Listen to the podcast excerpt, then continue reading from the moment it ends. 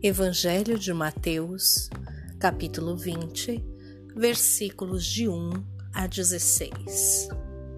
Naquele tempo, disse Jesus aos seus discípulos esta parábola: O reino dos céus é como a história do patrão que saiu de madrugada para contratar trabalhadores para sua vinha.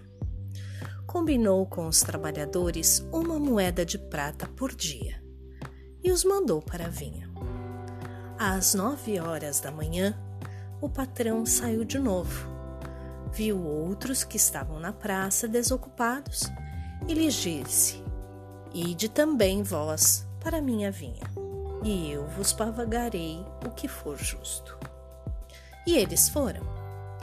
O patrão saiu de novo ao meio-dia e às três horas da tarde e fez a mesma coisa. Saindo outra vez pelas cinco horas da tarde, encontrou outros que estavam na praça e lhes disse: Por que estáis aí o dia inteiro desocupados? Eles responderam: Porque ninguém nos contratou. O patrão lhes disse: E de vós também para minha vinha. Quando chegou a tarde, o patrão disse ao administrador: Chama os trabalhadores e paga-lhes uma diária a todos, começando pelos últimos até os primeiros.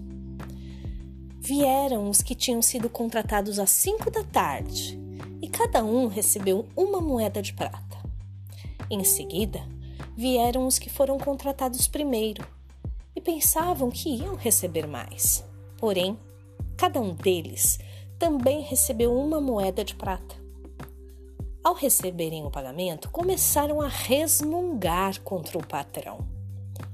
Estes últimos trabalharam uma hora só, e tu os igualastes a nós, que suportamos o cansaço e o calor do dia inteiro.